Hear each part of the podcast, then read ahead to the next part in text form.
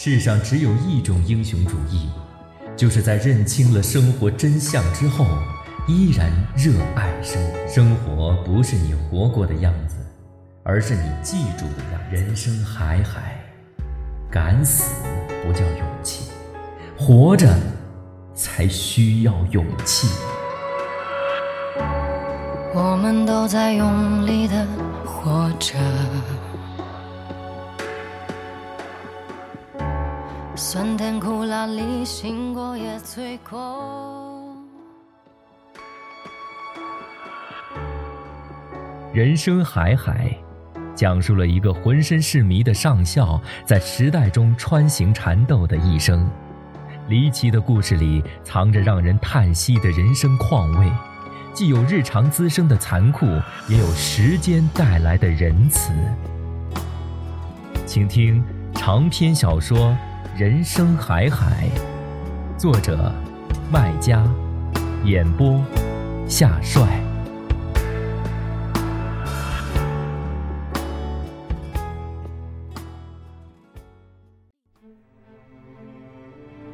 上校是村子里挂名头的大人物，在冬天，上校的脚步声与众不同，父亲叫他上校，爷爷却叫他太监。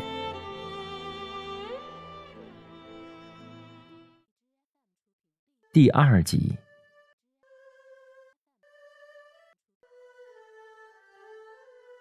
父亲是个闷葫芦，生产队开会从不发言，只闷头抽烟。家里也很少言语，言语还没有屁声多。但你别以为他是门哑炮，他的炮芯子是露天的，像地雷，一踩就要响。为什么叫他雌老虎？就这缘故，性子躁。拳头急，至少我是这么认为的。雌老虎就是母老虎，护着幼崽儿，风吹草动都要扑上去，凶得很。谁愿意跟这种人打交道、交朋友？鬼都不愿意。父亲在村里没有朋友，唯一同上校关系一向好。爷爷讲：“天打不散。”地拆不开。俩人同年同月生，打小一起玩，捉知了、掏鸟蛋、摸螺丝、养蟋蟀、偷鸡摸狗、调皮捣蛋、淘气鬼一对儿。十三岁的时候，两人同时拜东阳师傅王木匠为师，学木匠三四年，木工房里当家，一只锅里盛饭，一张床上睡觉。感情越发的深，像亲兄弟，关系好到门。爷爷讲，有一根烟呢，都要分着吸。关系这么好，当然要保护上校的名誉，不准人叫他太监。外面人管不着，至少在家里要管住我们，开玩笑都不准叫，严肃的很。只有爷爷叫他没办法，因为爷爷是他老子。如果我叫，保准吃巴掌。有一次，表哥叫了一回，被父亲扇了一个大耳光，耳朵里像飞进一只蚊虫，嗡嗡嘤嘤好几夜，害他差点成了个聋子。不管父亲跟上校怎么好，爷爷都不喜欢他进我们家。为什么？因为他是太监嘛，断子绝孙的，村子里有讲究，老人有讲法。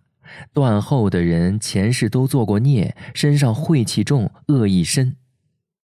爷爷不准晦气恶鬼进门，进来就要赶，不好意思直接赶，时常拐弯抹角的赶，打狗、撵鸡、摔筷子、踢板凳，对我发无名火。所以每次上校来我家，我家总是鸡飞狗跳，不安淡。为这个，父亲和爷爷吵过架。父亲讲：“什么晦气？你是迷信，人家吃香喝辣的日子过得比谁都好。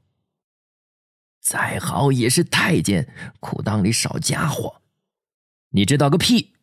你连屁都不知道，有道是百善孝为先，不孝有三，无后为大。你知道吗？你，你整天跟着一个断子绝孙的人搅在一起，就不怕遭报应？那又怎么了？难道还会传染我？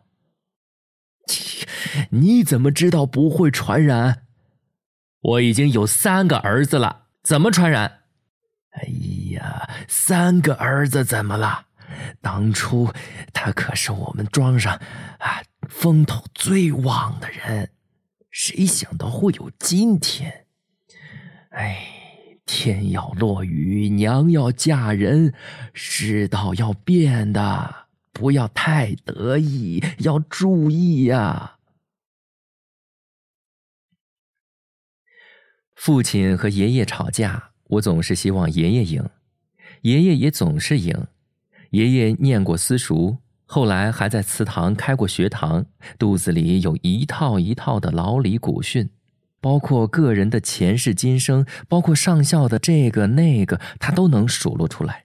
归根到底，来证明他讲的对。爷爷告诉我，上校是个聪明绝顶的人。从小，两只眼睛像玻璃球一样闪闪发亮，什么事儿都比旁人学得快，做得好。比如学木匠，第一年，我父亲只会替师傅打打下手，锯锯木料，使个刨子、凿子，他已经会独立做壁柜、碗柜，刨子、锯子、斧子、榔头、钻子、凿子，样样使得神气活现。第二年。已经会箍脚桶、做脸盆出手的盆盆桶桶、大大小小，滴水不漏，一等的手艺，不比师傅少一厘。第三年，蒋介石派来部队扎在我们县城，一次次向山里发兵，阻截共产党的部队向江西方向撤退，兵荒马乱。王木匠回了老家，爷爷以为这下木工房要散伙，托关系安排父亲去县城做临时工。想不到上校居然一个人照样开张做生意，既当师傅又当徒弟，生意比以前还好。父亲知道后，从县城里逃回来做他的帮手。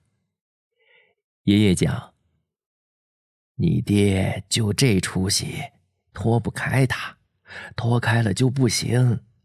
后来太监去当兵，他一个人根本开张不了生意，只好关掉了木工房。”做师傅靠手艺吃饭，你爹学了几年呐？这手艺呀，顶不上人家几个月，箍出来的脚桶、脸盆呀，水漏的像筛子。上校当兵是民国二十四年秋季的一天，十七岁的他和我父亲照例去镇上赶集，既买东西也卖东西。买的东西有木料、洋钉、煤油、桐油、铁皮、砂纸、角铁等等；卖的东西有洗脸盆、脚盆、米桶、水桶、桌椅板凳等等。到镇上正好撞上国民党部队在招兵，一个大胡子营长看中上校，连东西带人都被他领走。部队在扩编，要人也要物，东西不挑选，有什么要什么，花钱买。人员挑三拣四，只挑年轻机灵的、高大壮实的。营长一眼挑中了上校，对同样年轻的父亲却视而不见。父亲想跟走，营长说下回吧。说到底是没看中，不要他。其实父亲后来也是壮实的，老虎嘛，矮壮壮的，沉实的很。但父亲发育晚，那时候还没有发开，像团死面疙瘩。小不溜秋又老气横秋的，看相实在太差了。从此两人隔开，天各一方。爷爷说：“为这个，你爹啊像只瘟猪，十几天吃喝了就睡觉，什么事儿也不做。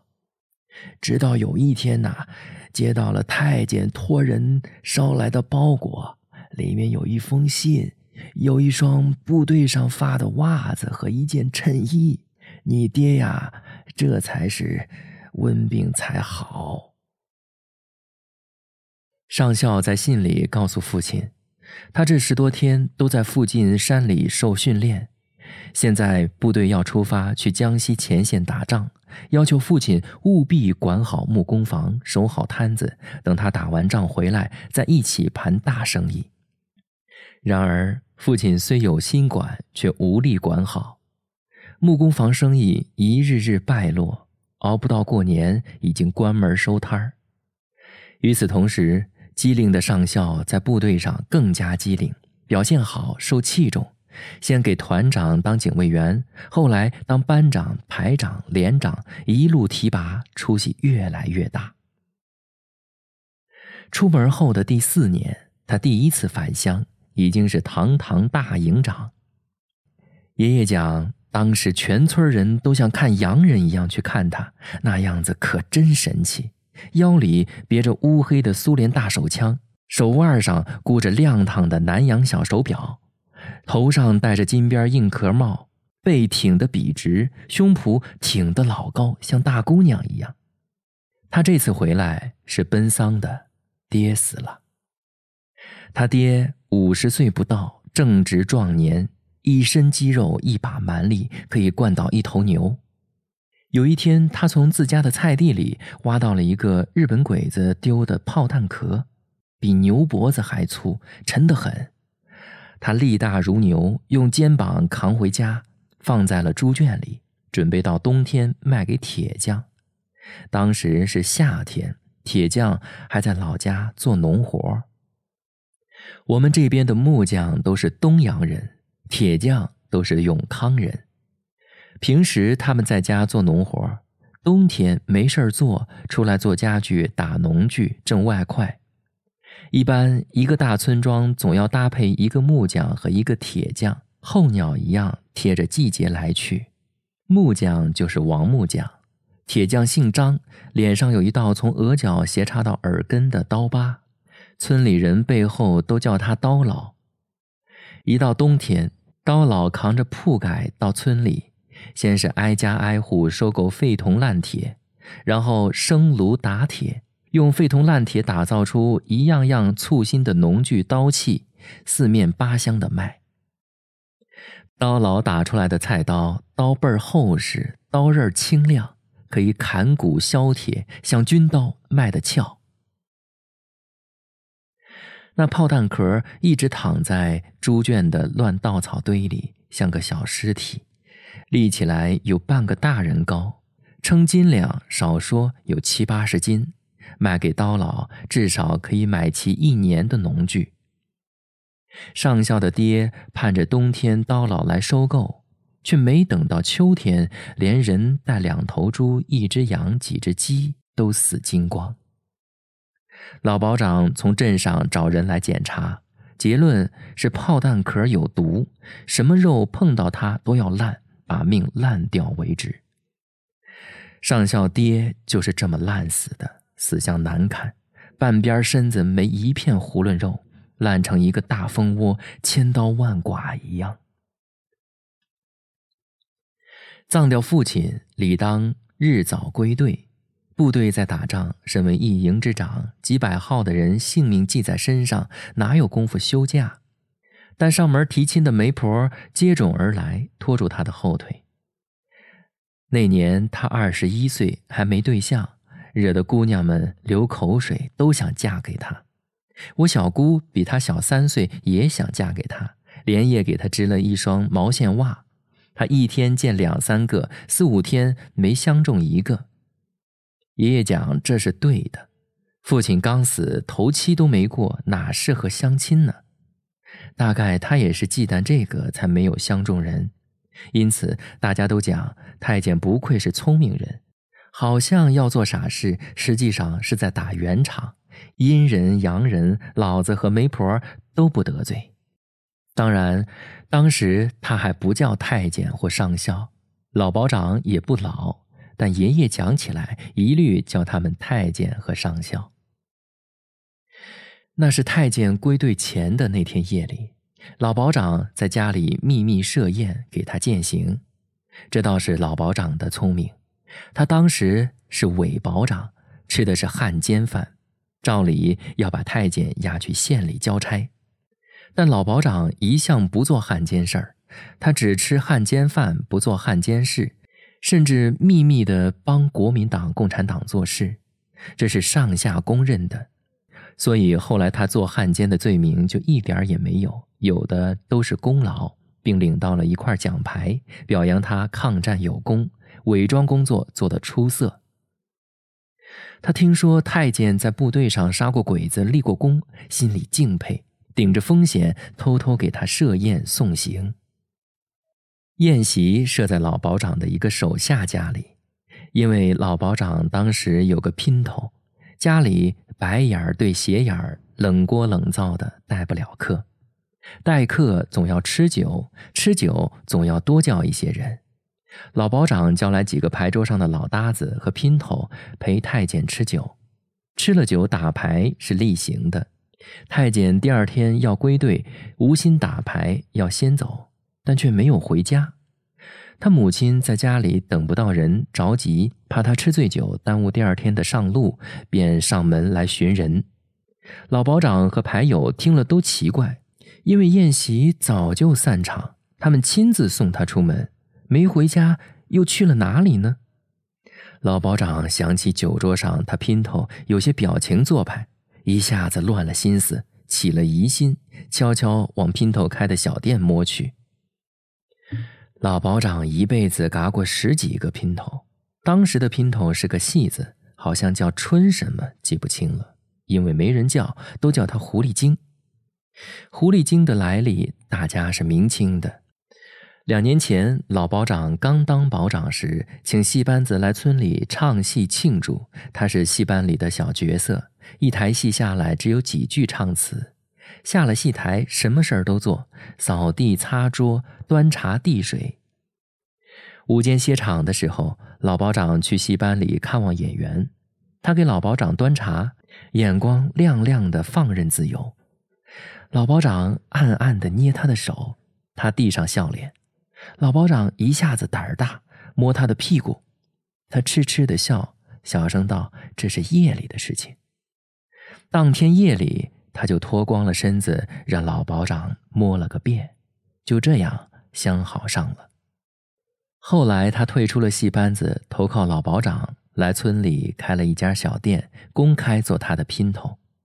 直到多年后，老保长去上海赌博，败完了家业，才散伙。爷爷讲：“戏子就是戏子，骨头轻，管不住身子。”老保长去小店一看，果然跟他猜疑的一样，太监在他姘头床上。那个时候，太监年轻，二十出头的小伙子，裤裆里的家伙比枪杆子还要硬。战争年代，保长也是有枪的，一把英式毛瑟驳壳枪。你小子找死！敢睡我女人！当时的老保长也不老，一声怒吼，拔出驳壳枪。但哪有经过几年沙场的太监手脚利索？不等他按下枪栓，上校的苏式托卡列夫手枪已经栓开膛满，对准他。两管乌黑的枪口像斗鸡眼儿一样对上了，一触即发，吓得月光都抖，真的抖，瑟瑟的像在发冷。太监看到月光在对方枪管上抖，心沉下来，先承认错误，是吃醉酒求原谅，劝他放下枪，有话好好讲。老保长哪里肯，骂爹日娘，咆哮如雷，一边把另一只手也搭上，握紧手枪不让他抖。看样子敬酒吃不成，太监开始上罚酒，威胁老保长：“我数到三。”你放下枪，我明天就离开村庄。女人还是你的，否则你死了，女人就是我的，我带走。该死的是你！哼，笑话！你开过几回枪？你摸过的子弹还没我杀的人多。我是军队上有名的神枪手，百步穿杨，百发百中。不信你试试看。一，二。没数到三，老保长已经放下了枪。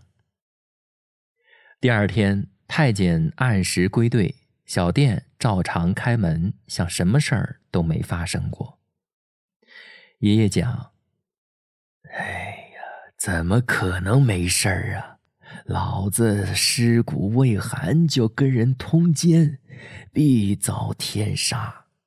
当时村里所有的老人都是这么讲的，现在我老了，照样这么讲。这是大逆不道，老天不会饶他的。”老天不管什么时候，总是站在老人一边。这年冬天，全村人都听闻太监裤裆里的家伙出了问题，成了绿头阉鸡一只。至于是怎么被阉的，有两种截然不同的讲法。一种是老保长讲的，讲他色胆包天，睡了他们师长的女人，被师长现场活捉。师长放出两条路让他选。一是饮弹自尽，一了百了；二是挥刀自宫，死皮赖活。这小子贪生怕死，选了后一条路，是个认怂认罚的软壳蛋。另一种正好相反，讲他是在一次战斗中跟鬼子肉搏，不小心被鬼子的大洋枪刺中了裆部，伤到了根子。即便是这样，他还是忍痛割了鬼子的命。这显然是英雄好汉的形象，跟老保长讲的有云泥之别。不管哪一种讲法，他裤裆里的宝贝家伙笃定是出了问题。爷爷讲，这就是报应。老子刚入土，头七都没过，他就不好好尽孝，放肆裤裆里的东西，偷鸡摸狗，老天爷怎么可能饶他？爷爷说：“做人就是在合适的时候做合适的事。他挑错了时间，睡错了女人，结果一辈子都睡不了女人，这就是报应。”爷爷还说：“世间海大，但都在老天爷眼里，如来佛手里。”凡人凡事都逃不出报应的锁链子，善有善报，恶有恶报。每到夏天，在萤火虫漫天飞的夜晚，在臭气熏天的天井或弄堂里，爷爷总是吃着烟，扇着蒲扇，跟我和表哥讲这些那个。